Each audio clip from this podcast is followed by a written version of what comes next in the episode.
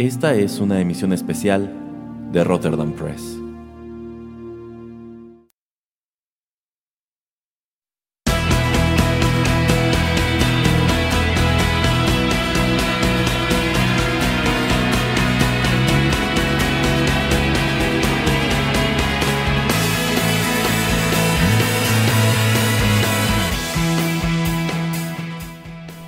Hola, ¿qué tal amigos? Bienvenidos a una nueva emisión especial aquí en los micrófonos de Rotterdam Press.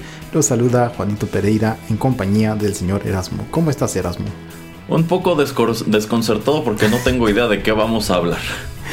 No se preocupe. Eh, probablemente mucha de la gente que está escuchando este programa, aún con los promocionales, no conozca de lo que vamos a platicar.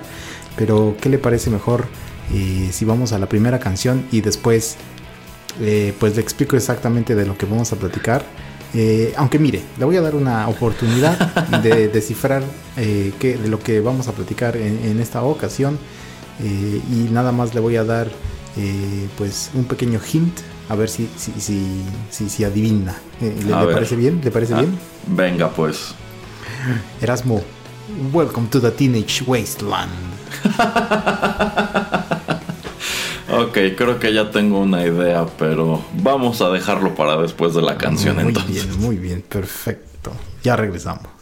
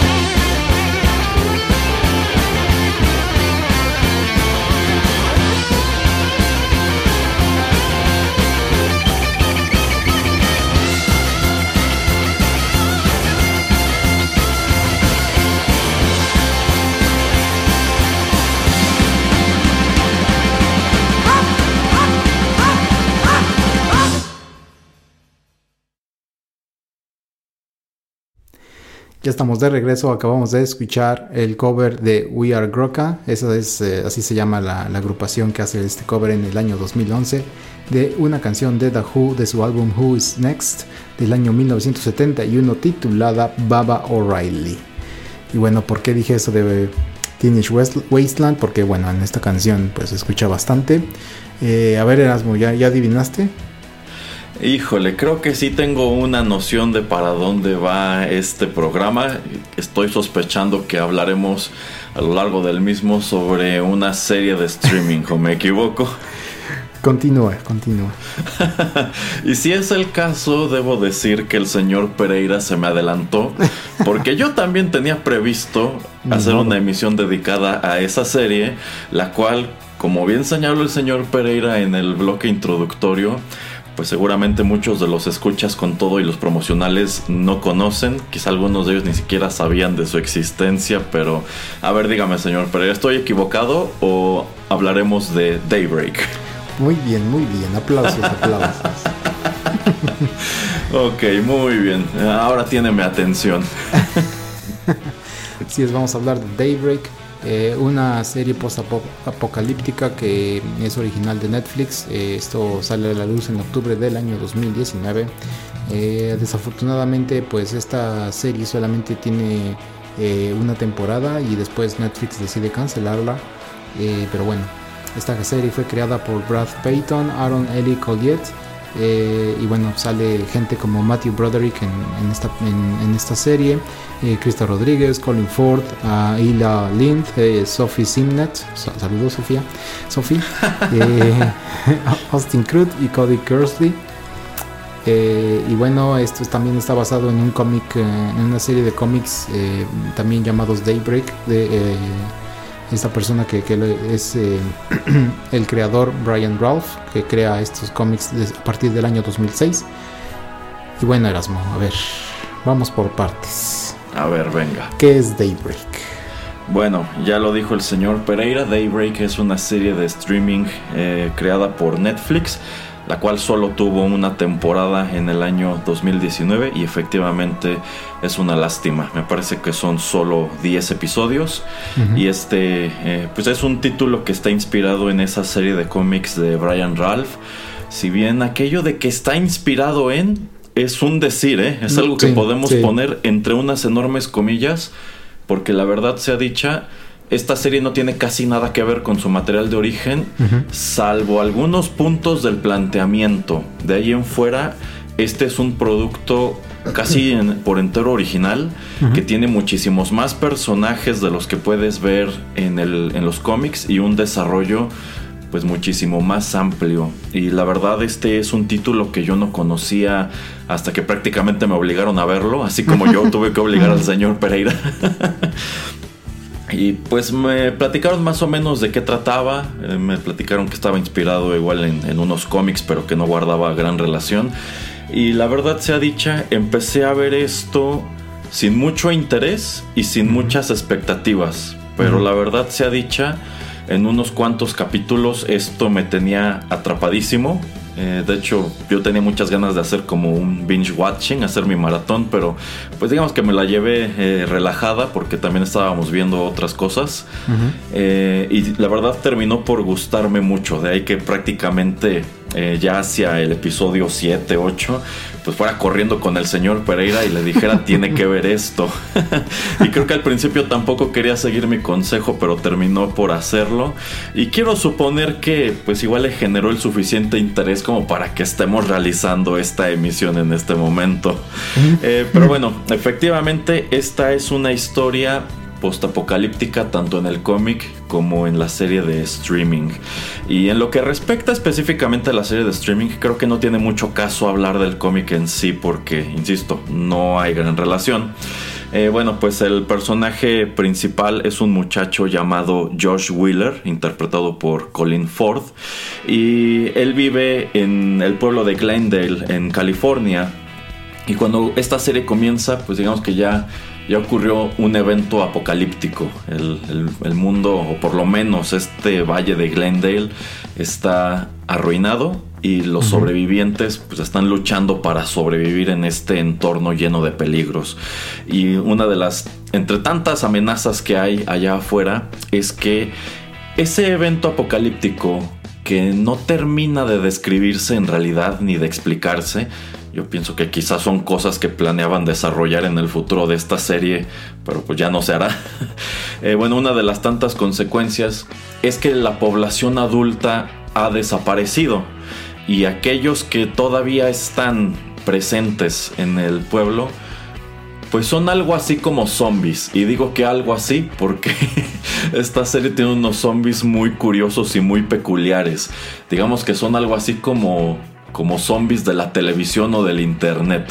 Son criaturas que deambulan por la ciudad eh, repitiendo la última frase que dijeron, muchas de las cuales de hecho como que son extractos de anuncios publicitarios y pues tienen también ese trato de que son como criaturas eh, con tendencias canibalísticas, ¿no? Comen a otras personas y el grueso de los sobrevivientes pues son los adolescentes que asistían a la preparatoria de Glendale, que era la escuela donde asistía Josh.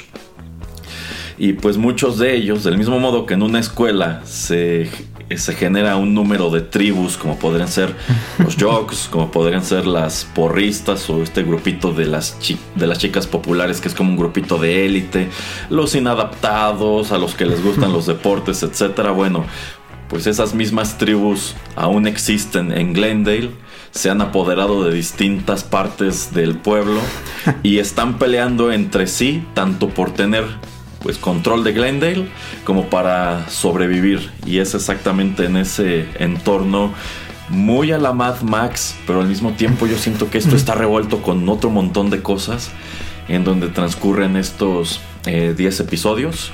Eh, Josh es nuestro personaje central y muy al estilo de otros héroes que encontramos en películas, en cómics, etc. Bueno, pues Josh tiene una gran misión que es muy al estilo del eh, de, algún, caballero, de alguna novela o de algún cuento, pues él tiene que rescatar a su doncella, ¿no? Que en este caso se trata de eh, Sam Dean, interpretada por Sophie Simnet, quien dicho sea de paso, la última vez que la vi me confesó que de hecho le desagrada bastante el señor Pereira. Saludos, Sophie. Saludos.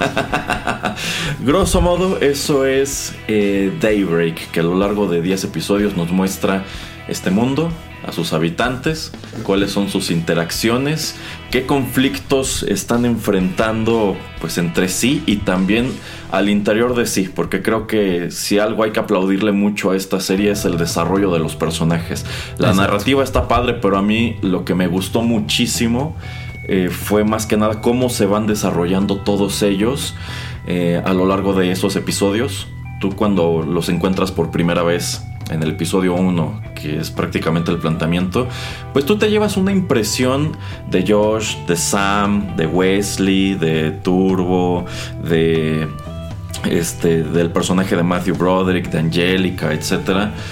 Y la verdad es que tienes una muy distinta de todos ellos hacia el final y bueno, eso te lo van dosificando y creo que en ese aspecto esto está muy muy bien escrito y a mí al final me dejó incluso con ganas de de ver más y pues tristemente ya no tendremos más.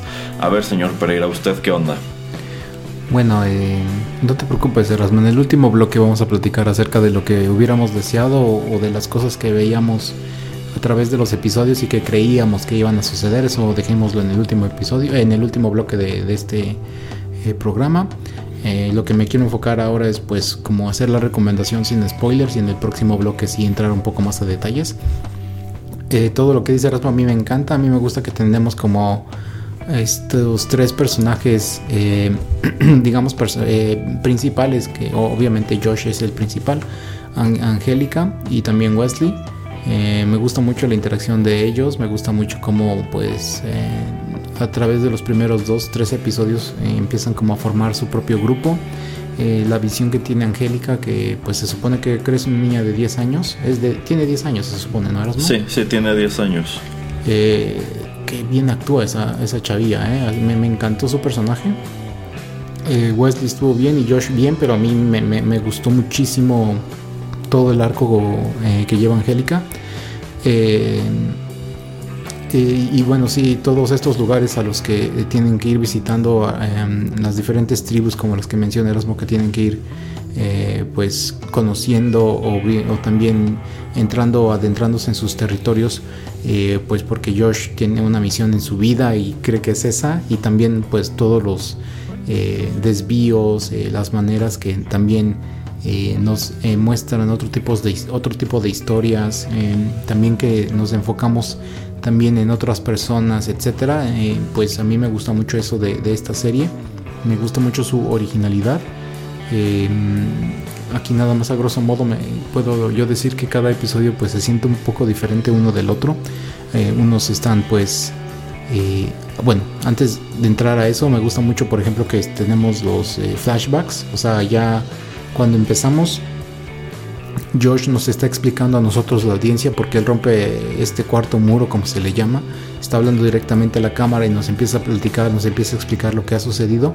Pero también tenemos flashbacks y nos enseñan lo que era la ciudad y sobre todo la escuela antes de que todo esto pase. Y pues Josh es como el eh, eh, pez de afuera del agua, o sea, es como el personaje nuevo en esta ciudad y entonces como pues empieza a descubrir todo lo que está sucediendo eh, cómo él se está tratando de adaptar a esta nueva escuela, etcétera. Entonces eso me gusta mucho en manera de flashback. Eh, y bueno, de esa manera te pueden explicar y pueden expandir, expandir un poquito más este universo sin tener que enfocarlo directamente o solo específicamente en lo que ya es en este mundo post-apocalíptico. Eso me gusta muchísimo. Y saltando a los episodios me gusta mucho cómo cada episodio pues tiene algo especial. Eh, me gusta mucho creo que no puedo, bueno, no, no entro en spoilers, pero me, sorprende uno como en uno, eh, uno de estos personajes en su voz. Hay cierto rapero, bueno, no es rapero, sí, sí es rapero, que está narrando su vida y todo lo que está sucediendo, a eh, que es como su conciencia, me encantó ese episodio. Me encantó el otro que no es WandaVision, pero que qué bueno que sale ese episodio antes de WandaVision, porque me encantó también ese episodio y hasta uno de esos últimos episodios donde nada más eh, son dos personajes y su relación eh, eh, de ellos, la relación sentimental y todo, cómo sucede solamente en básicamente una locación. Me encanta mucho ese episodio también. Me, no, no es de mis favoritos, pero me gusta bastante. Y también la manera en que es Matthew Broderick como el director de esta escuela me, me gustó mucho. Y sí, como la manera, la mejor manera de explicarlo es como luego estaba yo molestando a Erasmo a través de, WhatsApp diciéndole que esto era como una amalgamación, una mezcla, mezcolanza toda loca de Ferris Bueller, de The Warriors, eh, yo creo que de Zombieland y yo creo que de Mad Max. O sea, de esas cuatro pongan todo eso junto en una serie de televisión de drama para adolescentes y eso es lo que resulta. Pero es un poco más, entonces a mí me encanta. Eh, podemos entrar yo creo un poquito más en específico a los personajes en el próximo bloque Erasmo, pero pues a grosso modo qué más podemos explicar sin tanto entrar en spoilers. Eh, sí, efectivamente yo creo que todos estos materiales que menciona el señor Pereira tienen cierta influencia en esta serie. efectivamente, aunque Josh es el personaje central, otros de estos personajes tienen un desarrollo muy amplio, digamos que cada quien tiene su propio arco, cómo van creciendo a través de la serie y empiezas a conocerlos más, como pues tienes una impresión muy estereotípica de ellos al principio y te das cuenta que pues esta realidad es muy compleja y nadie es quien parece ser. Y de pronto quienes tú crees que son los villanos y que son invencibles pues resultan no serlo tanto. Hay muchas cosas que van cambiando, hay muchas alianzas que se rompen y se crean, hay mucho... Ahora sí que suceden muchísimas cosas, entonces a pesar de que esta serie únicamente tiene 10 episodios que oscilan entre los 40 y los 50 minutos, tú sientes que estás asomando a algo muy grande. Sí. Y pues a mí me terminó por gustarme tanto que la verdad tengo muchos deseos incluso de verlo otra vez porque yo estoy seguro que en una segunda vista, en los primeros episodios encontrarías muchas pistas de cosas que van a suceder más adelante o de sencillamente el conocer más de los personajes hacia el final te permite entender algunas de las decisiones que llevan a que bueno que toman en los primeros episodios, algunas de las cosas que dicen, etcétera. Y bueno, coincido con el señor Pereira que creo que uno de los arcos mejor desarrollados es precisamente el de Angélica. Eh, debo decir que en los primeros dos episodios yo detestaba a ese personaje, pero creo que eh, casi termina por llevarse el show, ¿eh? O sea, de hecho, todo ese. Ajá, yo siento que llegado a cierto punto, incluso, pues el que pierde mucho peso es Josh y de pronto estás muy enfocado en lo que sucede con Angélica y también con Miss Crumble, que se me hizo un personajazo. Pero bueno, vamos a profundizar en, eso en el siguiente bloque, como dice el señor Pereira. Y cabe señalar, no tengo idea de qué canciones traiga. Esta es una serie que tiene muy buena música, tiene mucha música y muy buena música, así que ya quiero ver qué es lo que escogió el señor Pereira. Bueno, escogí cosas no tan recientes porque sí, mucho de la música es de 2019, 2018, 2019, entonces traté de enfocarme un poquito más para atrás. Eh, les recomiendo mucho, después de que escuchen obviamente este podcast, que se lancen a Spotify. Alguien eh, recopiló la lista de canciones, también lo, obviamente lo pueden encontrar con sus videos en, eh, en internet. Pueden entrar a Google y nada más como Daybreak y canciones por episodio o algo así, les dicen en qué escena sale la canción y también tiene el video, el link del video de YouTube. Entonces eh, la música eh, a mí me pareció también excelente. Antes de una pausa, eh, eso también es lo que quería yo comentar. Em, que uno de los aspectos más chidos es ese, la música, no solamente la música, el soundtrack, sino la música incidental, incidental también me puse a escucharla no les traigo nada de eso, pero también está muy, muy buena. Em, y pues el, proyecto Erasmo, simplemente la escala y pues todo esto que tuvieron que crear, porque de hecho me puse a ver un eh, detrás de cámaras y pues todo, o sea, la escuela, la, la fábrica. Este... Todos los sets son reales. no, no son. ¿Ah, no? No, no, no, todo es, este, todo fue construido. Ah, bueno, o sea, sí, sí, sí, pero o sea, no, no estás viendo puro green screen. Ah, no, no, o sea, todos esos coches destartalados en la calle son coches destartalados que metieron a, esos sets que construyeron. Que dicho sea de paso, yo creo que esta es una excelente recreación de un mundo postapocalíptico. Por todas las cosas que estás viendo. O sea, yo, yo, por ejemplo me acuerdo mucho de esta película de I Am Legend, en donde los coches están limpios y con las llantas infladas. Y quién sabe cuántos años ya habían pasado desde que colapsó la civilización. Y dices, bueno, supongo que Will Smith ha estado muy ocupado lavando los coches y cuidándolos. Y todo está ordenado. Y en cambio, este es un mundo todo mugroso y ya ha tirado la perdición. Entonces, eh, yo creo que eh, el valor de producción es altísimo. Y no quiero imaginarme la cantidad de horas que invirtieron efectivamente en todos estos sets donde transcurre la acción, como decía el señor Pereira, la escuela, la fábrica, el centro comercial, etcétera. Sí, exactamente. Entonces, este, eso también lo hace, pues, una serie muy chida. También la fotografía y la dirección de cámara a mí me gusta bastante. Em, entonces, pues para mí es una serie imperdible. Digo, también ya la estoy recomendando ahorita porque creo que va a ser un poco difícil hacer los siguientes dos bloques sin entrar un poquito a spoilers. Pero pues ya de una vez las recomiendo. Aunque obviamente al final, como cualquier serie, pues terminan algunos cliffhangers, algunas historias, algunos eh, momentos o cosas sí terminan eh, cerrando. Pero pues obviamente ellos creían que tenían un buen potencial. De eso también podemos hablar en el último bloque.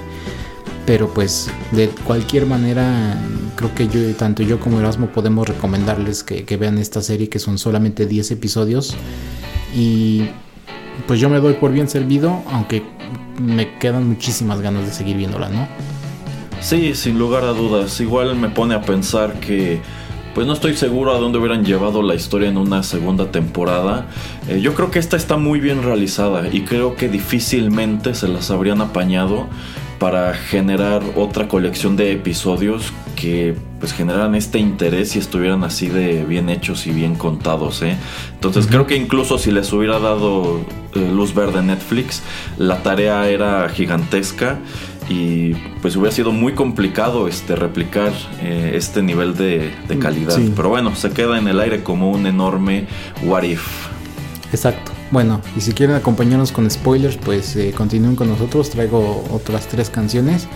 Eh, vamos con la que sigue y ya vamos a regresar a platicar un poquito más acerca de los personajes. Y pues tenemos que entrar, queramos o no, en, spoilers porque es la mejor manera de poder discutir lo bueno y lo malo de esta serie. Así es que ya regresamos.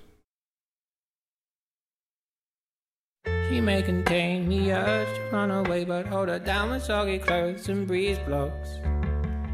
Cetirizine, your fever scream me again. Never kisses, or do you ever send a full stop? Do you know where the muffins go? They go along to take your honey.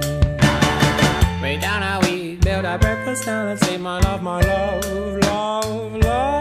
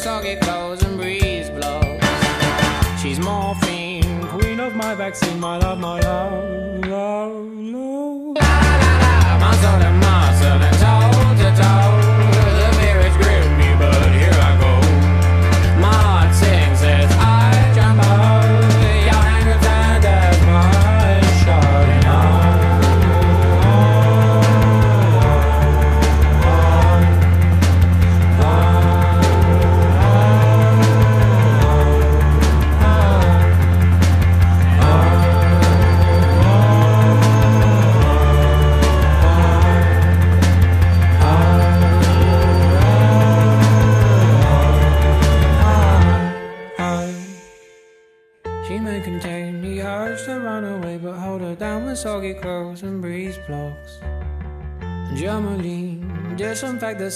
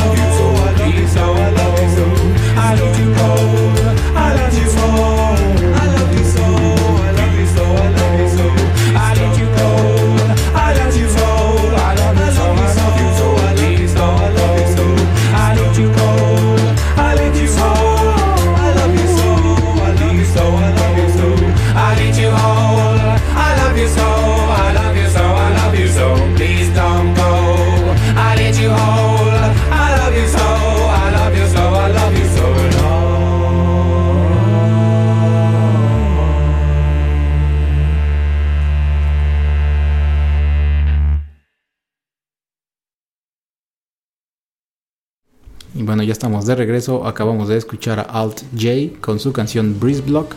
Esto es de su álbum An Awesome Wave del año 2012.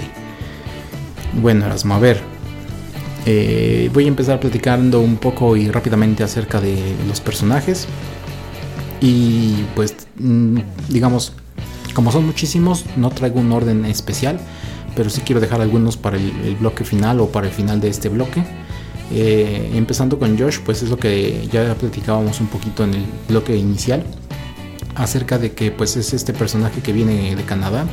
eh, se muda debido a que su papá y su mamá se divorcian, se mudan a, a Glendale, a California, él y su mamá. Y bueno, pues él es el personaje nuevo en la escuela.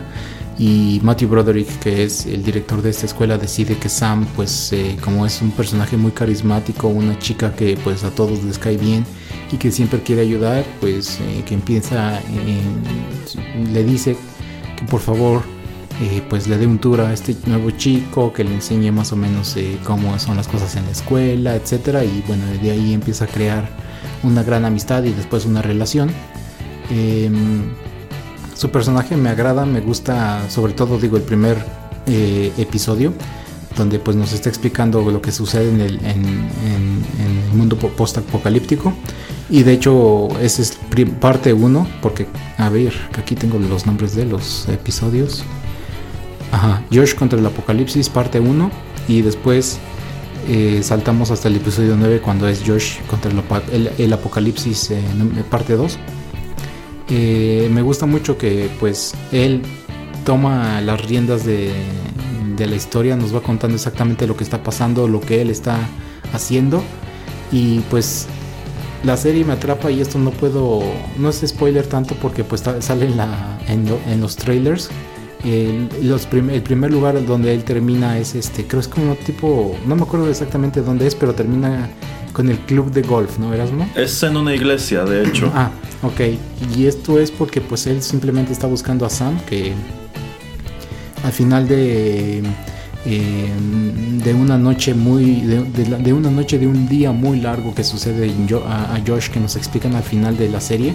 eh, pues hay un gran juego eh, de fútbol americano que va a suceder en esta escuela y entonces él decide ir al juego pues para tratar de reconciliarse con, con Sam eh, y bueno, ahí es cuando sucede, digamos, eh, este ataque, eh, pues, que da, que empieza todo lo que está sucediendo en este mundo, en, esta serie. Y bueno, a mí lo que me gusta mucho de Josh es, pues, como que se siente el, héroe, de, su propia historia.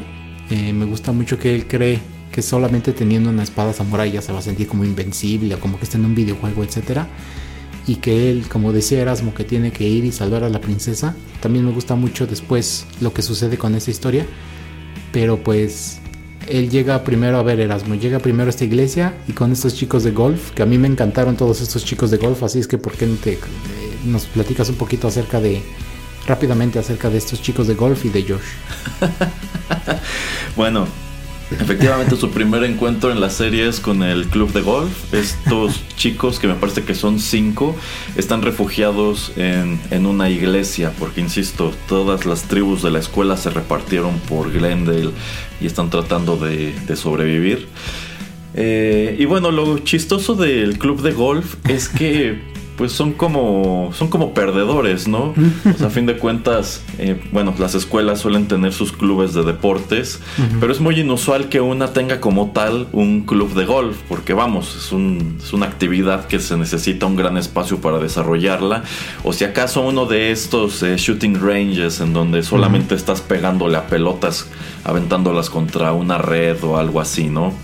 Entonces, eh, bueno, pero ellos están muy montados en su viaje de que el golf es chido y todo mundo querría sumarse a este, a este grupo y tienen una jerarquía muy bien definida. Y me agrada que todo a lo largo de la serie, pues distintas cosas le van sucediendo a los respectivos líderes del Ah. club hasta que, bueno, se van quedando sin, sin miembros, ¿no? y bueno, este pues me gusta mucho esa primera interacción. Eh, Josh efectivamente lleva eh, la narrativa durante buena parte de la historia, rompe muchísimo la cuarta pared, nos está hablando directamente a nosotros como público, contándonos qué pasó, qué está ah, pensando, qué desea hacer, para dónde va. Eh, y bueno, este nos, nos va llevando de la mano este, a través de sus aventuras. Es en el primer episodio en donde consigue eh, pues una katana, pero también muy pronto te das cuenta que pues Josh no es este personaje o este héroe invencible que tiene todas las soluciones. Eh, él como que al principio de la serie está totalmente por su cuenta. Él en sí no quiere formar parte de ninguno de estos grupos. Tiene muy fija esa misión en donde tiene que encontrar a Sam. Si bien al principio él ni siquiera tiene la certeza de que haya sobrevivido al apocalipsis. Pero bueno, en ese aspecto a mí me pareció un personaje incluso muy parecido a Scott Pilgrim, porque digamos que la serie te presenta a Sam como esta chica espectacular, ¿no? Sí. Esta chica súper guapa, súper carismática, eh, diga- vamos, es, este, la, es como la Ramona Flowers de esta historia, ¿no? Es un crush instantáneo. Y bueno, Josh está por allí eh, buscándola, pero eventualmente tiene que empezar a trabar alianzas con otros personajes para eh, salir adelante. Y bueno, ¿con qué otro personaje nos vamos, señor Pereira? Eh, bueno, ya después ahí en la iglesia es cuando pues conoce a Angélica. Bueno, no la conoce, más bien la rescata de este de estos chicos del club de golf. Ah, sí es cierto, sí es cierto, porque creo que quieren sacrificarla o algo así, ¿no? Ajá, sí, sí, sí, algo por el estilo.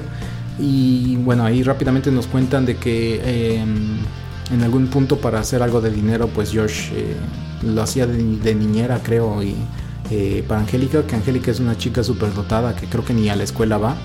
eh, y entonces pues su interacción y la manera en que ella socializa con las personas pues es muy diferente y muy extraña entonces ella como que no tiene mucho contacto con pues chicos de su propia edad y también como que siento que se aburre y también en este primer episodio pues nos presentan a Wesley que es este chico que era jugador eh, de fútbol americano que pues eh, era parte de la tribu de los Jocks que es li- li- liderada por Turbo eh, que ese grupo pues sí se ve muy Mad Max y hasta te lo dicen ahí, ¿no? Que es lo que me encanta. Eh, no, es que Turbo y estos jocks vieron demasiadas veces Fury Road, ¿no? Entonces eso se me hace muy, muy chistoso como que ya, eh, o sea, no te lo ponen en un mundo donde no existe la, la cultura popular, porque eso es lo que siempre ha chocado a muchas personas. También eh, en otro punto un personaje eh, lo muerden uno de estos ghouls, que es este tipo como de tipo zombie y que, que existe, que son los adultos. Y bueno, este- esta persona piensa que le va a pasar lo peor. Y llega un personaje y le dice, esto no es este The Walking Dead, entonces no te preocupes, no te vas a convertir en zombie. Y le enseña su brazo y está atascado también de mordeduras. Así de, no mames, no, o sea, Ajá, todos no nos es- han mordido, pero no, no te conviertes en zombie de ese Ajá, modo. ajá, sí, sí, a mí ese, ese momento igual me pareció pues muy inteligente, porque es darle un giro adicional a los zombies que te encuentras en este universo, los cuales, dicho sea de paso, al final del día terminan por ser un poco irrelevantes, ¿eh? O sea, tú sabes que están allí, sabes que son una amenaza, los ves ocasionalmente, pero digamos que mientras que en una serie como The Walking Dead, eh, pues son un peligro muy recurrente y muy constante, aquí yo creo que los peligros que tienen que estar enfrentando Josh y sus amigos en realidad radican en los otros muchachos que están habitando. Glendale. Entonces, pues, de ese lado me pareció algo muy padre, así como también me parece muy padre pues todo este toda esta historia que está detrás de, de Wesley que bueno digamos que ese es el, el trío de personajes principales Josh, Angelica y Wesley. Y efectivamente él solía ser uno de los jocks. Él estaba en el equipo de fútbol de la, de la preparatoria. Eh, digamos que era como el, el segundo al mando de ese grupo. El primero era Turbo Pero después del apocalipsis como que él decidió darle un giro a su vida y convertirse en un samurái urbano. Y Porque, pacifista. porque en este universo existen los samuráis urbanos. y bueno, te lo encuentras eh, la primera vez con este gorrito de arroz muy al estilo de Raiden. Y como él trae su katana, pero a diferencia de Josh, que incluso trae una espada sin filo. Pues como que él sí está un poco más este trepado en ese viaje, ¿no? Y, y él sí sabe usar su katana y trata de llevar este como que disciplina, como que trata de llevar igual su propia versión del bushido, etcétera. Y pues a pesar de que era un, un jock, era un bully, ahora es pacifista y él no quisiera resolver nada con, con violencia, etcétera. Entonces, eh, bueno, así es como conformas por así decirlo, tu elenco original. Y aunque tú los encuentras así en el primer episodio, todo a lo largo de lo que sigue se van transformando y te van revelando más cosas de quienes solían ser estas personas. ¿Y luego qué, señor Pereira? Bueno, eh, porque estamos hablando de Wesley, mm, quiero hablar un poquito acerca de, mm, de los jocks. Eh, a mí de lo que me encanta, bueno, Turbo, que es que esta es una serie muy inteligente que no te ponen exactamente quién es el personaje o los villanos principales. O sea, tú vas a creer siempre que va a haber un villano y como ya estábamos diciendo, no son los zombies. eh, tal vez ya después es alguno de estos grupos y el líder de, este, de algunos grupos y tú pensarías que es Turbo. Eh, y también hay un motociclista que se llama Baron Triumph, que pues simplemente va por las calles tratando de eh, secuestrar a estos chicos adolescentes y pues todos piensan que cuando los atrapa los mata y que es este caníbal y se los lleva y pues cuando si te atrapó ya hasta ahí llegó tu vida. Eh, pero bueno, hablan- eh, podemos hablar de Ba- Baron Triumph en el, último bloque. Eh, a mí lo que me gusta, por ejemplo, de, de los Jocks es eso, de que se creen mucho Mad Max, de que eh, Turbo es un personaje que no habla, que todo lo hace a través de gemidos, que tiene a esta chica como su, su segunda al mando, que también me, me gusta mucho cómo lo, lo interpreta esta chica. Y de las cosas que a mí me encantaron de, de los Jocks es este su American Ninja Idol. que es, Sí, es sí, lo sí. mejor. Y eso, yo.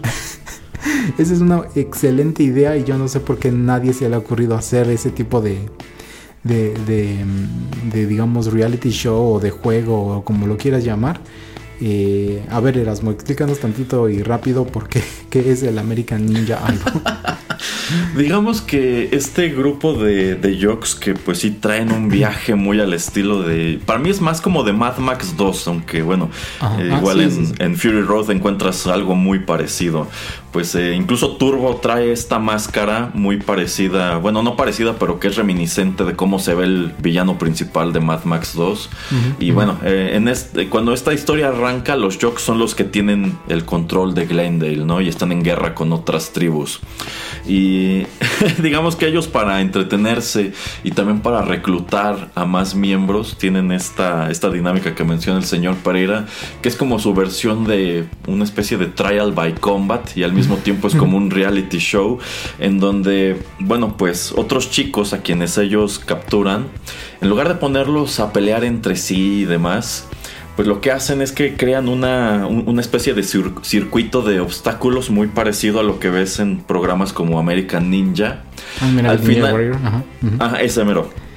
Y bueno, es- esta, este es un circuito pues lleno de peligros, mientras que en el programa pues nada más te caes una alberca o algo así por el estilo, pues aquí en la parte de abajo hay zombies, entonces pues tienes que apañártelas para sobrevivir o te caes a los zombies y pues, quedas encerrado con ellos y te van a matar. Pero una vez que libraste todos esos obstáculos, se convierte en algo así como American Idol. Así es.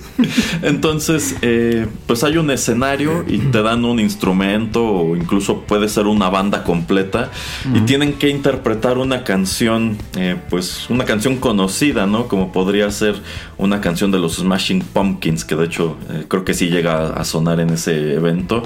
Y pues el que juzga tu interpretación es Turbo. y digamos que si le gustó, pues tienes esa oportunidad de unirte a los jocks y si no, pues te dejan caer con los zombies. y bueno, pues me gusta cómo todo esto está eh, armado en lo que solía ser el estadio. Y pues las gradas están llenas de, de jocks que lo ven como, como entretenimiento. Y sí supongo que debe, debe ser algo muy entretenido. Sí, efectivamente. Entonces esta es una de las tribus principales que, que vemos a través de, de toda esta temporada. Y otra de las que vemos no tanto, pero sí un poco son las porristas. Que a mí me encanta el nombre como en inglés, que es como Cheermasons, que es como una amalgama de cheerleader y de Amazonas. eh, que pues yo lo de Amazonas yo creo que lo toman mucho como de Wonder Woman. Eh, este es un grupo pues solamente de, de puras mujeres y a mí me gusta mucho como cuando entran a, a, digamos a su compound, al lugar donde ellas están que tienen spa y tienen alberca eh, que tienen una vida súper diferente, tienen así como ejercicios aeróbicos, etcétera, pero que afuera pues se ven como muy guerreras. Eh, también es algo muy interesante, ¿no, Erasmo? Sí, sí, de hecho, bueno, te tardas en ver exactamente cómo funciona ese rollo de las Cheermasons. Efectivamente, en los primeros episodios nada más te dan a entender que son un grupo peligroso. De hecho, andan rondando Glendale, creo que en una Homer. Sí, sí. y este, pues andan eh, cazando zombies y tratando de reclutar a otras mujeres, pues que sean dignas de pertenecer a su grupo. Y pues yo creo que uno de los giros curiosos de esa tribu en específico es que normalmente pues las porristas son presentadas en este tipo de materiales como chicas huecas, ¿no? O chicas bobas. Pero cuando llega ese momento te das cuenta que estas chicas han constituido una especie de sororidad muy interesante en donde digamos que aprecian un número de cualidades que poseen las aspirantes y entre esas cualidades es que pues sean eh, personas inteligentes, con iniciativa, pero que también estén pues como balanceadas, ¿no? O sea, no, no, tú pensarías que a lo mejor como tienen spa y alberca, pues se la pasan todo el día en actividades bobas y relajándose, pintándose las uñas y demás, pero pues como que tienen su rollo muy bien constituido. Entonces ese episodio donde puedes asomar a cuál es el funcionamiento de las Cheermasons igual me gustó mucho. Sí, efectivamente. Eh, antes de que se me olvide, eh, eh, hablando muy en general de Erasmo, no sé si vas a acordar conmigo. eh, a mí se me hace en esta época y en, este tipo de, series que pues tienen que ser un poco más conscientes de el momento en el que vivimos y acerca de todo esto de ser incluyentes. eh, yo siento que este programa lo hace de la manera más correcta posible, ¿no? Porque tenemos a personajes gays, personajes sordomudos, eh, personajes inadaptados, o sea, como que también, bueno, de muchas et- etnicidades en Estados Unidos, que es uno de sus grandes temas que existen ahí.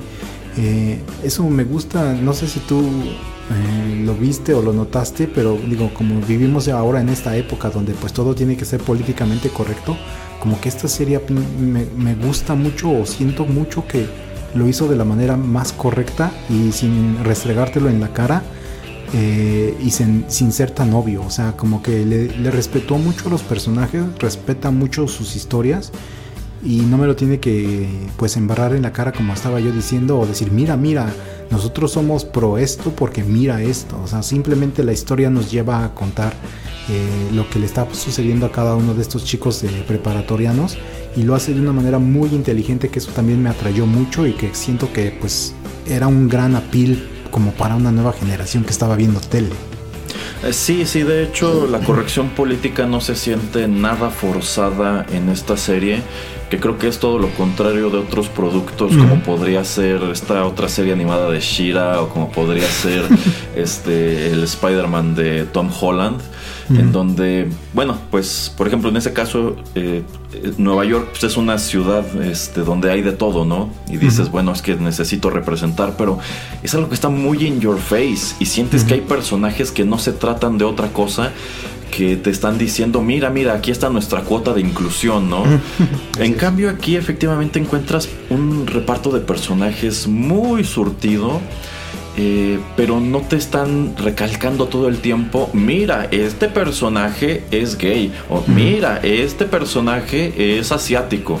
Sencillamente pues son tratos inherentes y sus vidas no se tratan de eso no, no es lo que los define. Entonces por ese lado me gustó mucho.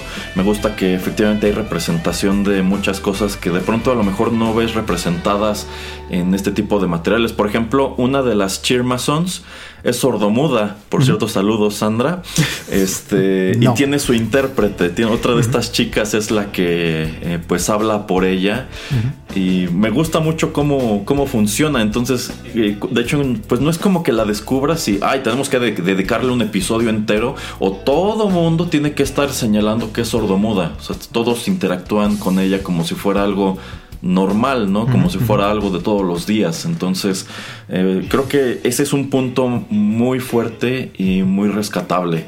Que sí, hay mucho, mucho tema de ese, de inclusión, de representación, de corrección política, pero no lo sientes estorboso y mucho menos irritante. Entonces allí se llevaron una estrellita en la frente. Así es. Y bueno, o sea, son muchísimos personajes. De, de hecho, es increíble, ¿no? Que simplemente en 10 episodios conocemos a, a muchas personas. Y obviamente no nos va a caber un, un- un simple, una simple emisión para todo esto.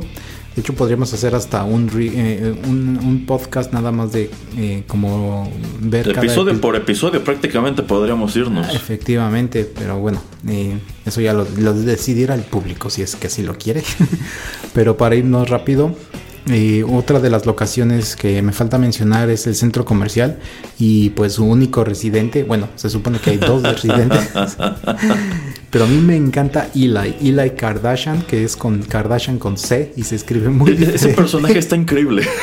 Me encanta. Es que esta serie es increíble. Como, o sea, es- los creadores en verdad dedicaron el tiempo para darle pues su tiempo, su, su forma y su lugar a cada uno de estos personajes. eh, y eh, eh, Eli es uno de esos personajes increíbles, Erasmo. Cuéntanos un poco de, de Eli y un poco del centro comercial. Bueno, efectivamente, luego de que Josh, Angelica y Wesley eh, tienen este altercado con el club de golf y están tratando de huir de los jocks, pues encuentran un lugar que les parece eh, seguro para refugiarse, que es el centro comercial. Y el centro comercial está ocupado por un chico llamado Eli Kardashian, pero es Kardashian con C. Y es que se nos explica que al parecer este chico es como un- una versión pirata de muchas cosas. O sea, es la clase de niño que eh, pues no tenía juguetes originales, sino que le compraban los knockoffs. Y como que precisamente por ese trato, eh, todo alrededor de su vida parecen ser knockoffs, empezando por él, de que pues tiene un apellido que en la cultura popular simboliza una cosa, pero como cambia esta primera letra, digamos que es una versión más chafa de lo mismo, ¿no? y es un personaje egoísta, hedonista, así como esas otras este, señoritas que llevan el apellido. pero pues este, bueno, él está trincherado en el centro comercial y lo ve como su fortaleza y él quiere estar allí solo, él no quiere pues tener ningún tipo de trato con el mundo exterior, él se las ha apañado para que todo en el centro comercial esté ordenado, esté limpio, esté funcional.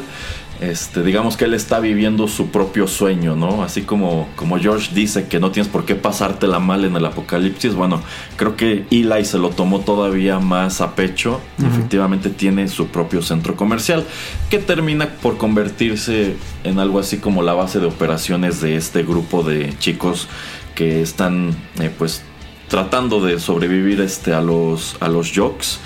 Y, y el desarrollo de Eli está muy padre. Me gusta mucho que un misterio alrededor suyo que mantienen durante casi toda la serie es el de su novia. Porque se supone que él vive en el centro comercial con una novia a la que tú nunca ves y que a ratos te dan a entender que pues, al parecer es una mentira que él se inventó. Es, un, es uno de sus tantos eh, viajes.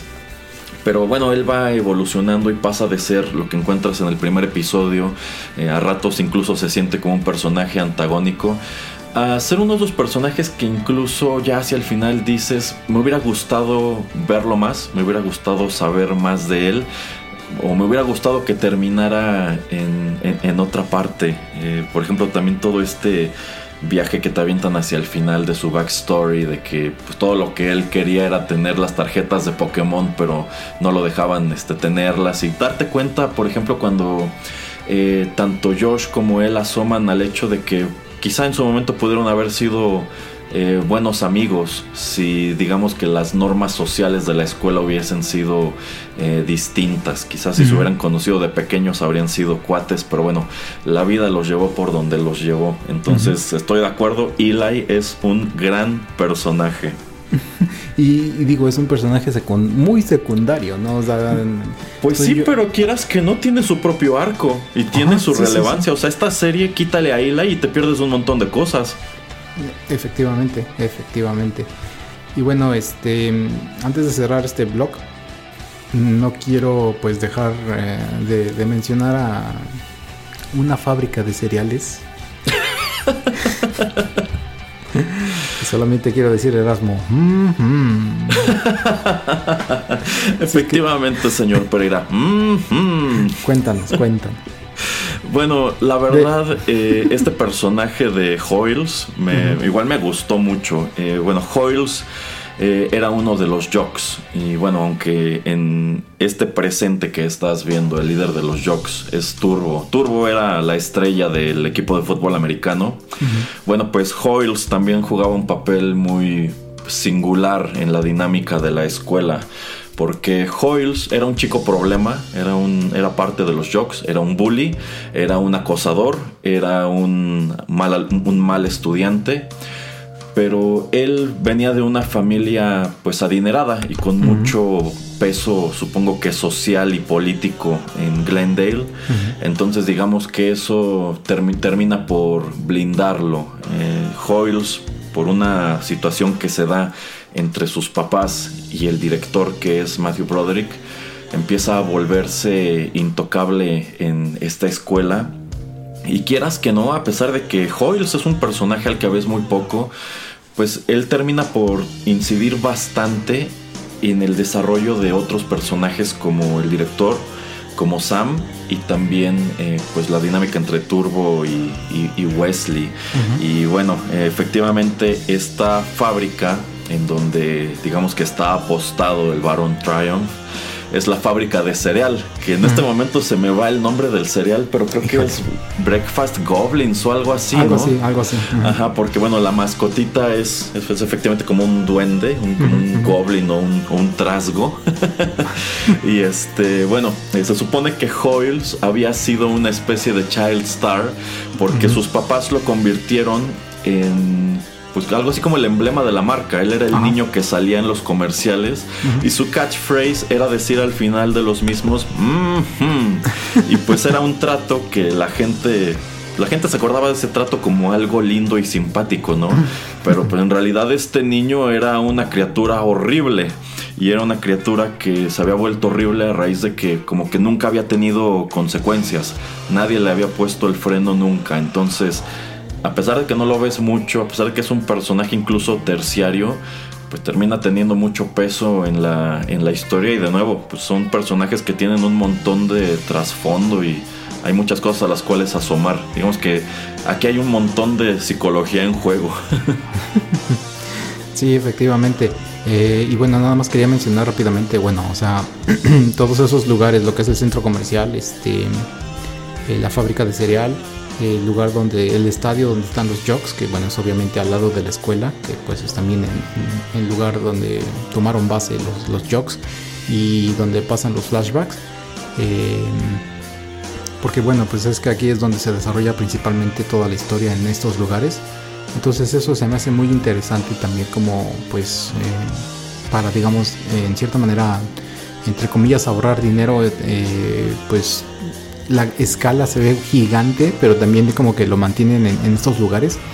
A mí por ejemplo de esas cosas eh, del centro comercial que me gustan mucho que pues se hacen hasta tal vez eh, muy típicas o muy ochenteras es ese esa, esa vez cuando está Josh con un- una chica andando en este en patineta eso se me hace como muy icónico aunque tal vez este pues ya lo hemos visto bastante pero me, me gusta y también me gusta como que toda la gente que termina pues eh, eh, visitando o estando en el centro comercial eh, decide pues tener un homecoming eh, decide tener una fiesta de, preparatoria y a mí me, me gusta mucho, ¿no? Que, que, pues lo hacen como un, un centro no comercial, sino un lugar como, pues eso, como donde pueden todos encontrarse, donde todos pueden, pues, ajá, ¿qué es lo que tratan de hacer? Digo, obviamente, a un cierto punto eso como que no, no funciona de del todo, pero a mí me gusta mucho eso, que es como que lo que tratan de, hacerlo. Y digo, es, es- es- es de esas cosas que, que me estoy acordando rápidamente acerca del centro comercial. Eh, yo sé que me estoy saltando un personaje que vive mucho en el centro comercial, pero eso lo quiero dejar para el próximo bloque. Solamente quiero preguntarle Erasmo acerca de los flashbacks y de qué tanto crees que impacten y qué tanto te gustó que hubiera flashbacks en esta, en esta historia. A mí, como ya comentaba al principio, pues me gusta mucho porque hay muchas cosas que nos pueden explicar. Eh, pues a través de flashbacks, a través de ver todo lo que estaba pasando antes en, en- la escuela con estos, con estos personajes. Eh, pues, ¿cuál es tu opinión acerca de los flashbacks, Erasmo? Yo creo que son muy importantes porque a fin de cuentas digamos que la serie tiene dos narrativas que son el presente cuando ya se acabó el mundo y todo lo que ocurrió antes y digamos que esos flashbacks son los que te permiten saber quiénes son estas personas. Yo creo que este show no habría sido interesante si únicamente se hubiera tratado de Josh y su misión por encontrar a Sam. El hecho de que nos demos cuenta progresivamente quiénes son estos chicos, quiénes eran antes del apocalipsis y quiénes son después, cuáles eran como que sus fantasmas que, eh, que- con los que luchaban antes de que ocurriera todo esto, eh, que son muchas cosas que definen las decisiones que van tomando más adelante, yo creo que es muy importante. Entonces yo siento que esas son como piezas de un rompecabezas. Yo creo que ese tiempo antes del apocalipsis es un rompecabezas que tú vas armando y Ujú. te das cuenta que las narrativas de algunos de estos personajes convergen en ese evento apocalíptico que ocurre durante el gran juego que re- realmente nunca terminas de ver, pero tú terminas por entender que ese acontecimiento ocurrió en ese instante y que si Josh está parado aquí y Sam está parado acá y Turbo y Wesley e Eli etcétera, bueno, es porque por todas estas cosas que ocurrían en sus vidas antes. Entonces, eh, eso yo creo que enriquece muchísimo la historia. O sea, muéstrame esta misma serie sin toda esa información del pasado y creo que de entrada no tienes contenido para este, alcanzar esos 10 episodios. Y creo que habrías terminado contando una historia muy distinta y en definitiva no tan interesante. Yo creo que lo que te tiene allí al filo del asiento es que constantemente estás descubriendo más cosas, constantemente te están arrojando eh, nueva información y mucha de esa información viene del pasado. Hablando específicamente del que termina siendo el villano de esta serie, bueno, a mí me gustó que pues pudieron habértelo presentado como que es el villano y se acabó, pero es que tú terminas por entender sus motivaciones y hasta por empatizar con ellas, porque dices, bueno, es que estas decisiones que él tomó este para mantener la escuela y demás, bueno, pues yo creo que son las decisiones que hubiera tomado cualquier persona en su situación, porque él incluso tiene una manera muy cruda de explicárselo en su momento a Sam, así de, mira, mira este lápiz, ¿sabes de dónde salió este lápiz? Y dices, es que tiene razón, o sea, todo eso que dice eh, tiene lógica. Y cuando ves dónde termina, dices, es que efectivamente este personaje creo que no podía haber terminado de otra manera. Yo creo que a lo largo de su pasado, pues fue recibiendo cierta información, fue siendo, fue, fue dañado de cierta manera que lo llevó hasta ese punto. Entonces, yo creo que los flashbacks terminan por ser lo más importante de esta serie. O sea, la, la historia en el presente que te cuentan está padre. O sea, ya así como lo ves con los jokes y las cheermasons y todo esto, está padre. Pero esa dinámica, asomar tanto al pasado, lo enriquece muchísimo. Pero bueno, señor Pereira, ¿qué le parece si ya para no prolongarnos más vamos con otra de las canciones que usted nos trajo para este programa? Sí, exactamente. Vamos y ya regresamos.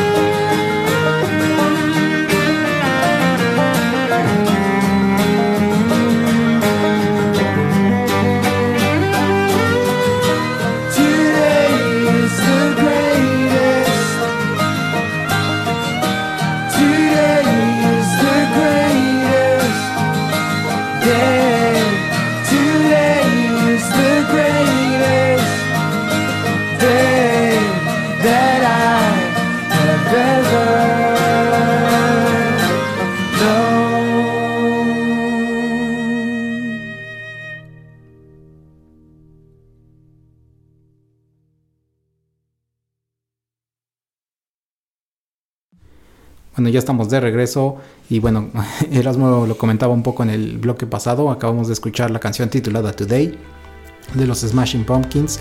Eh, Esto es- se desprende del disco Siamese Dream del año 1993, pero esta es la versión de Willamette Stone. Esto sale creo me parece en el año 2016 para la película If I Stay.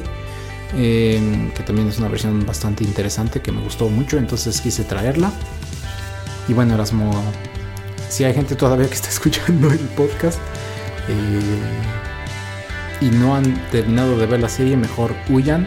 eh, no se están perdiendo de, muchas cosas que estamos diciendo relevantes sin entrar en spoilers. Entonces ahorita vamos a entrar yo creo que en mucho full spoilers porque eh, un par de personajes que no mencioné mucho o que no estaba hablando yo bastante acerca de ellos era Miss Crumble y, An- y Angelica. Eh, y entonces quiero entrar pues mucho a detalle a hablar de acerca de ellos. Así es que Erasmo, ¿por qué no nos explicas quién es Miss Crumble y por qué se llama Miss Crumble? Ese es otro gran personaje que encontramos Sí. en esta serie. Miss Crumble es interpretada por Krista Rodríguez. Y bueno, ella era una de las maestras que trabajaban en la preparatoria de Glendale. De hecho, digamos que era una, era una maestra cuya vida era un train wreck. Su vida era, era un desastre. Era una mujer que pues no sabía ni qué quería ni a dónde iba. Y tenía su banda de covers latinos de Morrissey. que no me acuerdo cómo se llamaba, pero tocaban muy mal. Los, las abuchaban y bueno, al parecer, pues no, esta mujer no tenía ningún tipo de dirección en su, en su vida. Pero bueno, al llegar el apocalipsis, cuando Josh y sus amigos eh, se meten al centro comercial de Eli, descubren que además de este chico y su supuesta novia, este lugar está habitado por esta maestra, quien al parecer se ha convertido en uno de los ghoulies, en uno de estos eh, zombies que merodean eh, la ciudad de Glendale. Sin embargo, conforme avanzan los episodios, bueno, a pesar de que se la encuentran y piensan que es hostil y demás, se dan cuenta que este es un ghoulie muy raro, porque en primer lugar puede articular más de una frase. No tiene mucha coherencia, casi nada de lo que dice, este, pero bueno, eh, como que parece poseer cierta inteligencia, si bien de pronto como que tiene unos tratos medio, medio enredados, ¿no? Y uno de los motivos por los cuales deciden no eliminarla en una primera instancia es porque Miss Crumble eh, era, uno de lo- era uno de los personajes con quienes Josh simpatizaba mucho antes de que se viniera todo abajo. Y el motivo de por qué se llama Miss Crumble, se supone que sí tiene otro nombre, pero no te lo revelan nunca. es porque, bueno, al parecer cuando ella empezó a trabajar en la preparatoria, pues se ponía muy nerviosa y no, insisto, como que esta mujer no tenía nada de control sobre su vida. Y como era un desastre, los alumnos le empezaron a decir así, Miss Crumble, que es así como alguien que se está cayendo a pedazos, ¿no?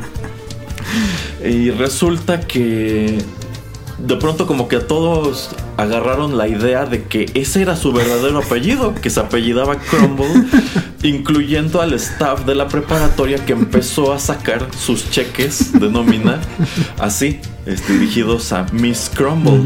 Y ella tuvo que cambiarse legalmente el nombre para poder cobrar esos cheques.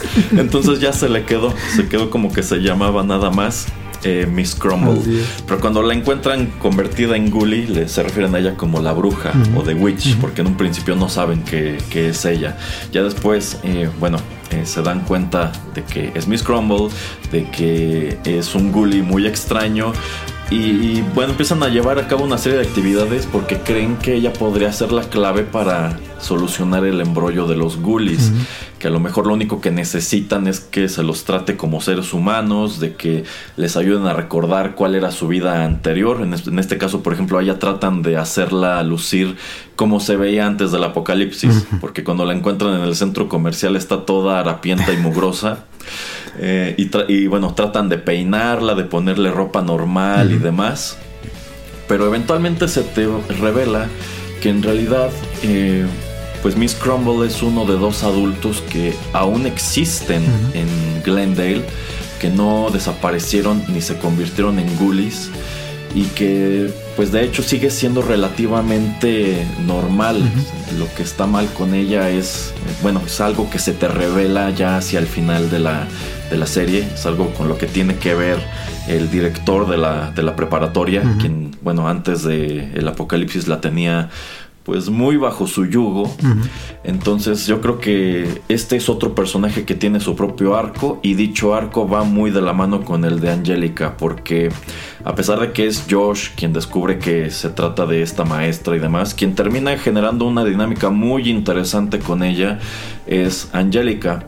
Y es que a su vez, Angélica, ya lo dijo el señor Pereira, esta es una niña genio. De hecho, ella no, como tal, no va a la escuela y no convive con gente de su edad, sino que empieza a tratar de, eh, pues, encajar en la comunidad de esta preparatoria. Y me gusta que pues al mismo tiempo que es una niña genio, es una niña problema. Porque su manera de empezar a socializar es que se convierte en un, en un dealer de una especie de, de drogas de slime que ella empieza a crear por su cuenta.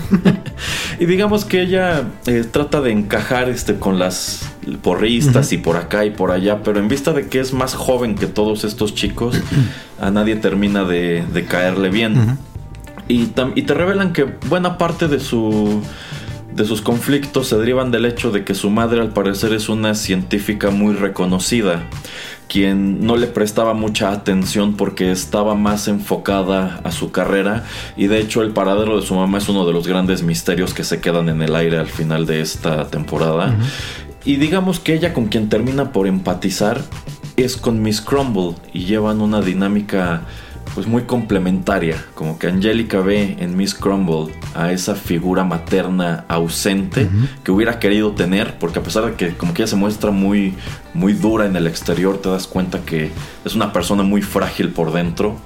Y Miss Crumble como que encuentra a alguien que la comprende, ¿no? Y que no, no la está juzgando todo el tiempo y que pues, a mí me gustó mucho ese momento cuando le dice Let's be monsters. Y porque te das cuenta Exacto. que pues cada una a su manera es un pequeño monstruo, ¿no?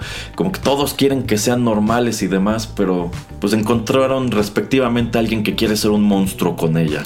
A mí se me hace una dinámica padrísima. Es, es- eh, Erasmo acaba de robar las palabras de mi boca.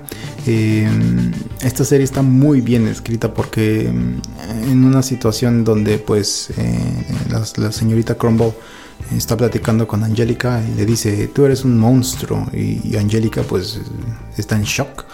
Eh, esto también te deriva de la decisión que ella toma con Wesley como para tratar de retener a Josh en el centro comercial y de que no, Ah, eso está padrísimo, igual. y ¿eh? de que no se vaya a, a buscar a, a Sam.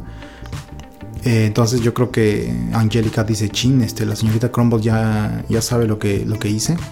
Eh, le dice, tú eres un monstruo. Yo también soy un monstruo. Seamos monstruos juntos. Me encantó esa frase. Es, buenísima esa frase. Y la dinámica que, surge, eh, Erasmo la está describiendo perfectamente. Y a mí me gusta mucho pues la dinámica que surge entre estos dos personajes específicamente. Obviamente Angélica pues sí eh, interactúa mucho con Josh, con Wesley. Pero pues digamos que Wesley tiene eh, su problema con, con sus eh, antiguos integrantes de, de este grupo tipo Mad Max, que son los Jocks. Y pues Josh tiene su propia historia, que es la de tratar de encontrar a Sam. Entonces que le hayan dado a Angélica este tipo de, de ruta o este tipo de, historia me encantó, porque pues se relaciona bastante chido con, con Miss Crumble. Eh, y como explican la manera en que ella pues digamos surge después de este evento apocalíptico también me encanta. Eh, y bueno mm, otra vez lo que decía Erasmo en, el bloque pasado acerca de la manera en que explican por qué la escuela se salva y la manera en que se le explica a Sam lo que sucede con lo del lápiz etcétera Eh, está muy muy bien escrito eh, y bueno, Erasmo, no sé qué tanto queramos entrar a hablar acerca de Matthew Broderick, que es el director, porque yo siento que es un personaje que, sirve sobre todo eh, en los flashbacks, porque pues es la persona que digamos tenía, es el punto de autoridad, es el, personaje al que todos acudían cuando tenían algún problema y es una manera pues muy interesante de adentrar a gente tal vez de tu edad, de tu edad, de nuestra edad, eh, que pues vieron Ferris Bueller y que vieron a Matthew Broderick en otras en otro tipo de películas. Eh, pero por lo menos es lo que yo quería decir, que en los flashbacks él sirve muchísimo como un buen punto de... de, eh, pues es un eje, es un buen eje para explicar a dónde está yendo la historia. Sí, sí, vamos. eh, bueno, para no profundizar así tantísimo, efectivamente Matthew Broderick es el director de la preparatoria de Glendale y digamos que pues él está tratando de que este sea un lugar pues adecuado para todos, ¿no? Está tratando de que las cosas fluyan, está tratando de que todos aprendan, de que se lleven bien. Tiene por ejemplo a Sam. Sam me gusta mucho cómo la describe, es su Human Sorting Hat. Y ese, esa es una referencia a este sombrero de Harry Potter que le asigna eh, a los niños a qué casa van a corresponder. Entonces Sam como que lo que hace es que al llegar eh, alumnos nuevos como Josh, les encuentra un lugar en la comunidad y digamos que le está ayudando a que las cosas eh, marchen bien. El problema, y bueno, y lo que me gusta de Matthew Broderick es que efectivamente todo el mundo se acuerda de él por Ferris Bueller. Y esta serie tiene muchas cosas que te recuerdan esa película. Pero digamos que aquí Matthew Broderick pasó a desempeñar el papel de ese director que estaba tratando de atrapar a Ferris Bueller, ¿no? Eh, pero bueno, es un personaje que se termina corrompiendo. Y es que, pues él está consciente, llegado a cierto punto de la serie, que Hoyles es un problema y que la única manera que tiene de lidiar con ese problema es expulsar a Hoyles. Pero él no quiere tomar esa decisión y en lugar de eso permite que los papás de Hoyles lo corrompan. Y con eso Hoyles puede hacer lo que se le dé la gana. Eh, Sam llega a cuestionarlo de que pues se supone que él está luchando para que todo vaya bien, pero allí tienes a un Jock que está haciendo lo que quiere, que está molestando a todo mundo, que está golpeando en la cara a quien se le antoja y que no hay ninguna consecuencia para él. Y eso digamos que es una manzana podrida que está pudriendo a su vez toda la dinámica de la comunidad. Eh, pero a mí me gusta mucho su explicación de que, bueno, es que yo estoy tratando de mantener esta escuela y con el dinero que me da el gobierno no me alcanza. Entonces, pues todo cuesta y, es- y está bien que pues, es una decisión cuestionable y me hace ver muy mal, pero a fin de cuentas yo estoy cumpliendo con mi trabajo, ¿no? Y efectivamente eso es lo que eventualmente lo lleva a convertirse en lo que se convierte al acontecer el, el apocalipsis que eh, no sé para el señor Pereira, para mí no fue una gran revelación, yo casi desde el principio Sí. sospechaba para dónde iba Sí. ese personaje, pero pues me gustó este cómo se cómo fue desarrollado y que incluso llegado a ese punto él siente o él él está convencido de que tiene la razón y de que el único que puede pues mantener o restablecer el orden en este pueblo lleno de adolescentes con problemas es él que era digamos el adulto funcional eh, que tenía que bueno que mostraba un rostro pero era realmente otra persona debajo de, de esa máscara. Entonces creo que también es un personaje eh, muy bien desarrollado que deja su buen número de misterios sobre la mesa. Y pues a mí lo que se me hizo padre también es que sea específicamente Matthew Broderick. Él ha sido un actor con una carrera pues ya muy venida a menos eh, prácticamente por culpa de Godzilla. este, pero bueno, yo tenía mucho que no lo veía en ninguna parte. De hecho, cuando empecé la serie me quedé, ah, caray, ¿a poco es Matthew Broderick? Y ya vi, ah, sí, sí es Matthew Broderick. Entonces, eh, igual, igual que todos, me parece un personaje muy interesante. Sí. Pero bueno, ya para ir terminando, ya nos prolongamos un poco, pero para ir terminando este, este programa, y yo creo que podríamos platicar de otro montón de cosas. Pero bueno, vámonos por la cereza en el pastel, señor Pereira. ¿De qué se trata? Que nuevamente Erasmo me ganó la palabra porque iba yo a decir que podemos, del siguiente tema, último tema, podemos dedicarle dos horas a esto, así es que agárrense porque, Ah, sí, sin bronca. Ajá. porque seguramente, bueno, hablando eh, en- en- entre texto y texto, yo sé que Erasmo y yo estamos en lugares muy diferentes acerca de lo que vamos a platicar. Pero Sí, sí. a mí la dinámica y pues lo que es el eje principal de esta serie es Sam y Josh. Eh, lo que es el episodio donde ellos están solamente juntos en, en el, en el departamento es de los que menos me gustaron, o sea, en, en su totalidad es de los que menos me gustan. Eh, pero al final entiendo por qué tiene que suceder el- el- el- lo que sucede.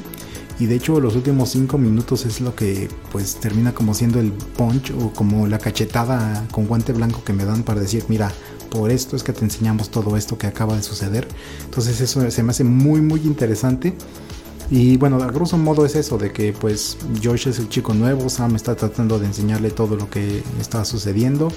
Eh, pues yo creo que mucha gente tiene un crush o que les gusta mucho Sam. Eh, al final de cuentas, Sam es quien decide con quién va a estar, cómo, cómo va a estar, con qué persona, etc.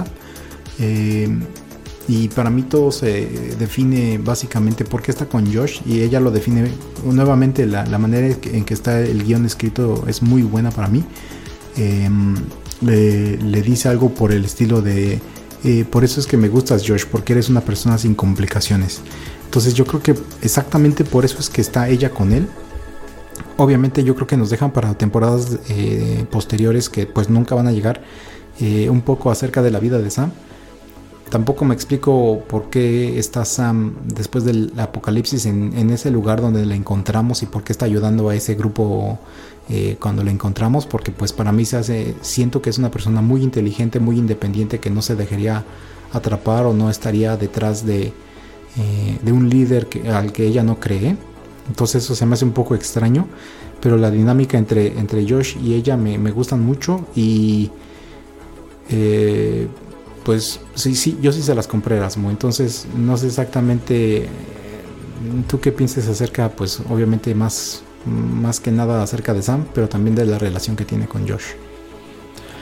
Eh, bueno, aquí debo decir que yo también se las compré. Yo creo que Sam es un personaje complejo y muy bien escrito. Yo creo que se las apañaron para presentarte a una chica de esa edad muy real, muy humana. Uh -huh, uh -huh. Eh, yo creo que el meollo del asunto viene desde el primer episodio en donde es Josh quien te vende una imagen de quién es Sam y también los primeros episodios se encargan de mostrarte a Sam como esta chica súper buena onda, eh, súper popular, que es como un, es como un rayo de, de sol, ¿no? Como que es esta chica que viene a iluminar la vida de todos y que pues es el centro de la conversación siempre y parece tener las respuestas y cómo hace este video que trata de mostrar las cosas positivas de todo mundo, un video que se hace viral. Este, y todo el mundo lo ve como una fuente de, de regocijo y de alegría, ¿no? Uh -huh. Y como que Josh eh, siente que es un privilegio que él, siendo el nuevo, pues haya podido convertirse en la pareja de esta chica que parece estar en medio de la comunidad en sí como que te la presentan así como que ella es un pilar de esa uh -huh. comunidad y esa es la noción que tú tienes de Sam prácticamente hasta ese episodio que menciona el señor Pereira que es el episodio 8 uh -huh. y ese episodio se encarga de dinamitar uh -huh. esa idea que tú tenías de quién es Sam o sea tú todo hasta ese momento tú sentías que Sam era una cosa y que de cierta manera era como una especie de eh, damsel in distress, uh -huh. una doncella que necesitaba ser salvada y pues tú estabas apostando para que Josh la encontrara y tuvieran ese final feliz, ¿no? Uh -huh. Pero allí es donde tú descubres que Sam es un personaje muy complejo uh -huh.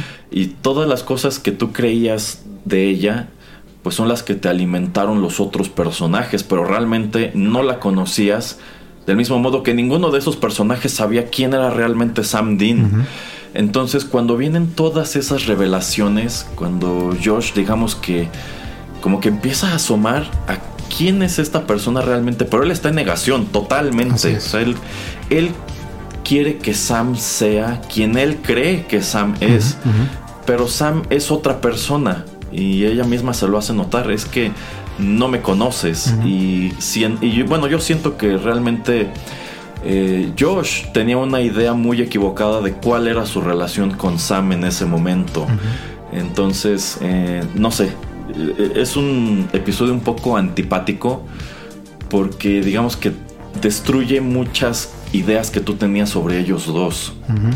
Pero es eso lo que yo considero que lo hace tan interesante, que efectivamente pues tú estabas viendo a Sam a través de unos ojos y ahora estás viendo cuál es la realidad de, de Sam, que no es este pilar de la comunidad, no es esta chica súper buena onda y súper sociable, en realidad eh, pues ella es otra, ella es otra cosa totalmente distinta. Es una persona que, igual que mucha, mu- muchos de estos adolescentes, está tratando de encontrar su lugar en el mundo.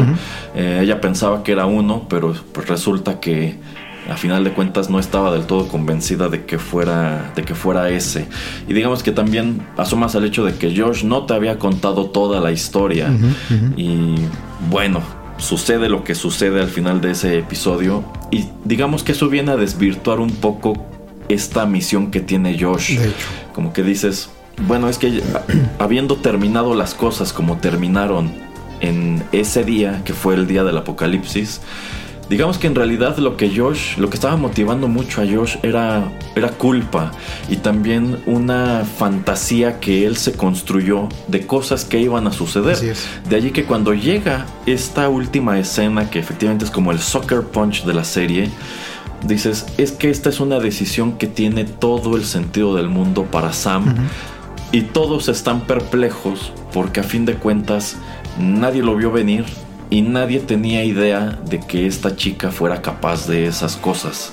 Cada quien se creó su imagen de quién era sin tomarse en realidad el tiempo de, de conocerla. Y me gusta mucho ese momento cuando ella está sentada en las escaleras del estadio y se cruza con, con Wesley. Y yo siento que para los dos es un momento muy importante porque los dos como que están rotos por dentro y están digamos que partidos y no saben qué decisiones tomar o para dónde ir.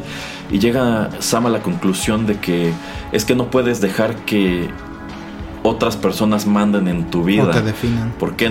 Ajá, o te definan. ¿Por qué en, en lugar de pensar la vida en términos de este quién quiero que gane, por qué no decir por una vez en la vida quiero ganar yo?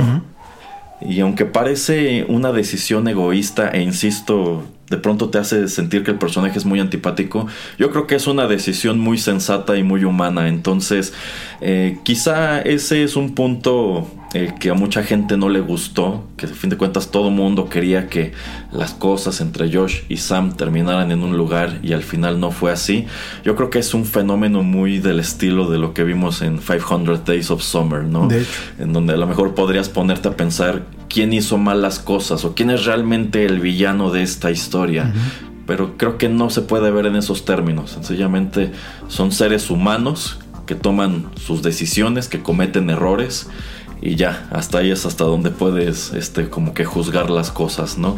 Entonces, me gusta mucho la relación, me gusta mucho para dónde va.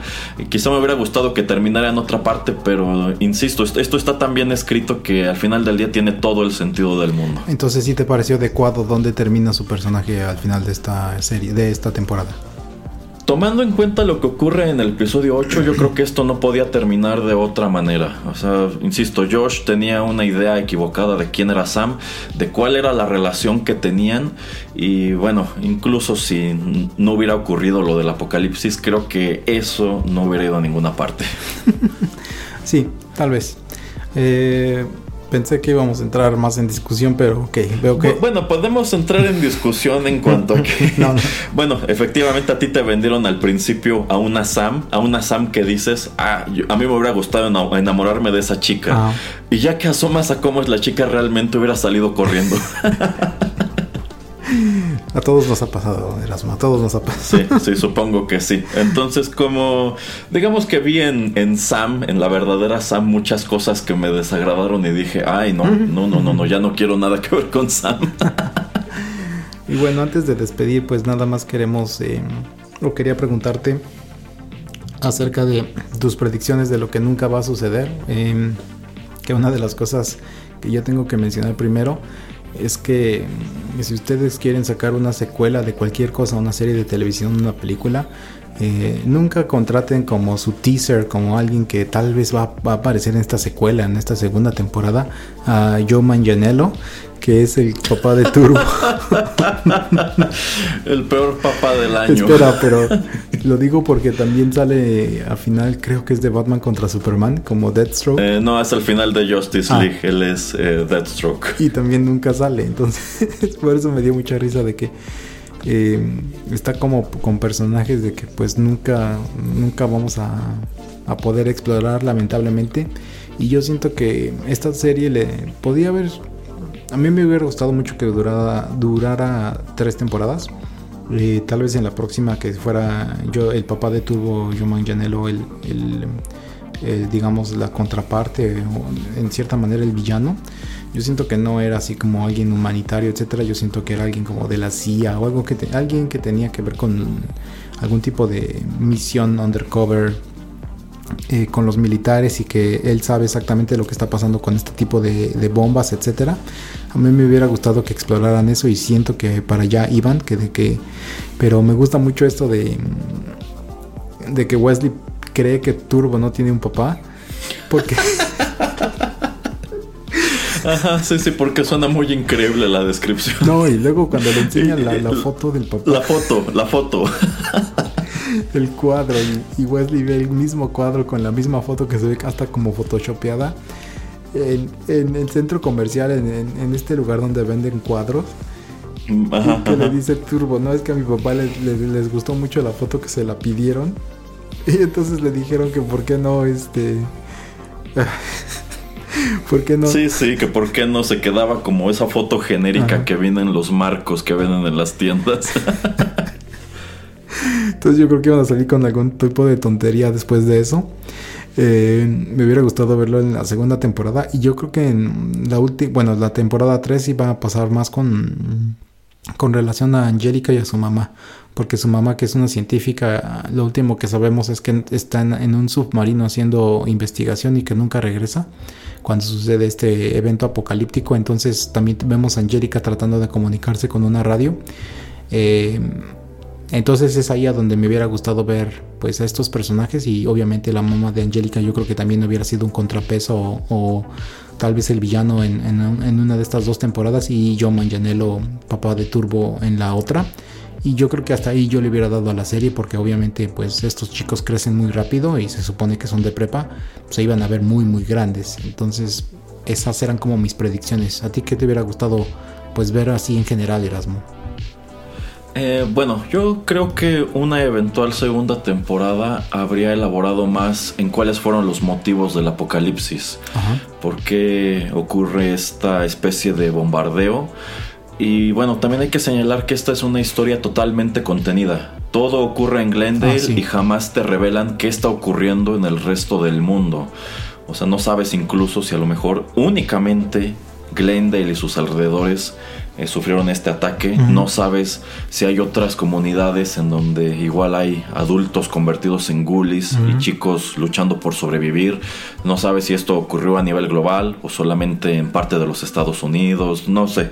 Entonces queda totalmente contenido y nunca se te revela cuál es el motivo del ataque o por qué el ataque hizo desaparecer a los adultos y a otros los convirtió en ghoulies. Yo creo que esos son misterios que se habrían explorado.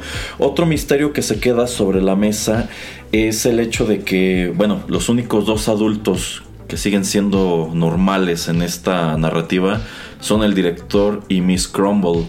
Pero hay un par de pasajes en donde te das cuenta que algo extraño está sucediéndole a sus cuerpos. De hecho. Eh, de hecho, al final, con el personaje de Matthew Broderick ocurre algo que ya tampoco te terminan de explicar. Yo creo que habrían tratado de profundizar un poco en eso. ¿Por qué específicamente ellos dos sobrevivieron y qué es lo que está pasando con sus cuerpos? Eh, creo que la mamá de Angélica habría sido otro punto a tratar. Quizá también el padre de, de Turbo, que bueno, es otro personaje igual sobre el que podríamos explayarnos, No, pero sí. ya, no, ya no lo vamos a hacer. Este.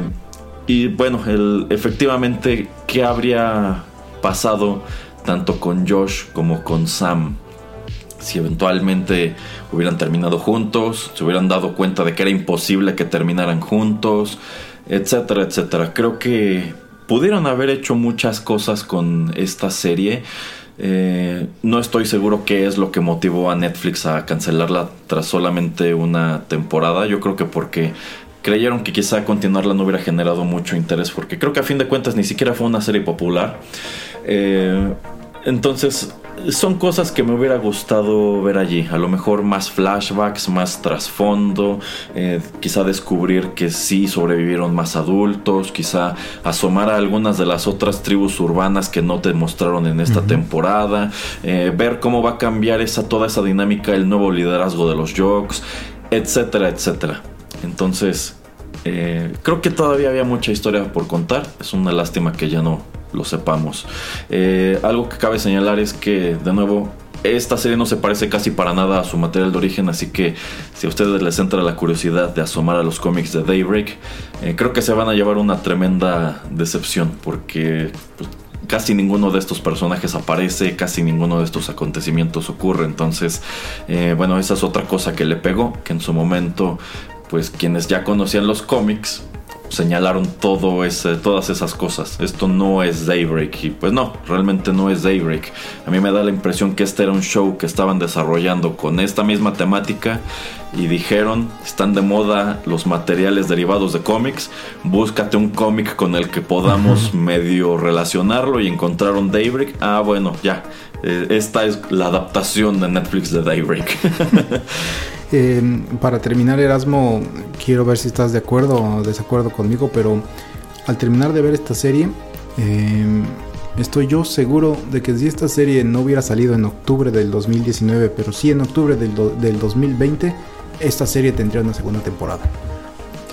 Probablemente, empezando por el hecho de que más gente la habría visto, que digamos que estamos viviendo en un mood así tipo posapocalíptico.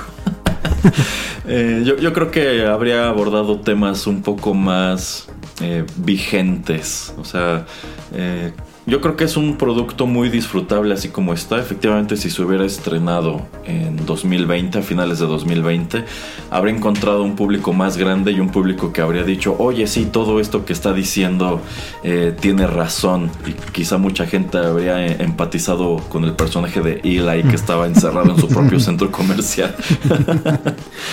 Sí, sí. Sí, quizás sí habría tenido una segunda temporada de ese modo. habría tenido más audiencia, habría tenido más oportunidad de que la gente la viera.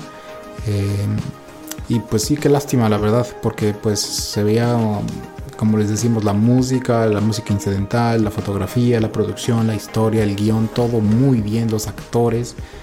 Entonces, pues lamentablemente dura muy, muy poco, pero pues de todas maneras es muy disfrutable. Son 10 episodios muy chidos, muy recomendables y que todos son muy diferentes. Entonces a mí eso es lo que me sorprendió y me encantó.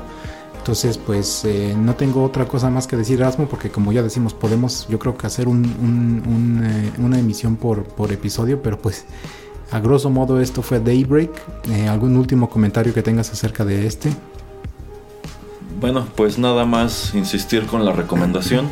Si no han visto esta serie, está muy interesante. Si les, si les gustan materiales como Mad Max, Ferris Bueller, eh, Scott Pilgrim, eh, ese tipo de productos, yo creo que Daybreak es, es muy probable que les guste.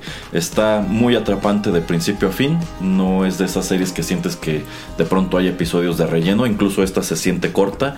No toma mucho tiempo. Y bueno, yo creo que abundan las sorpresas positivas allí. Seguramente se van a encontrar con muchas que no mencionamos. Con muchos detalles de personajes que tampoco mencionamos aquí. Sí. Así que no es como que les hayamos arruinado toda la experiencia. Aún les queda un muy buen trecho por descubrir. Insisto. Eh, A esta serie podríamos dedicarle incluso una serie de programas, así de Sí, bien escrita está. Sí, exactamente. Bueno, pues eso es todo por esta ocasión para nosotros en, en este programa especial.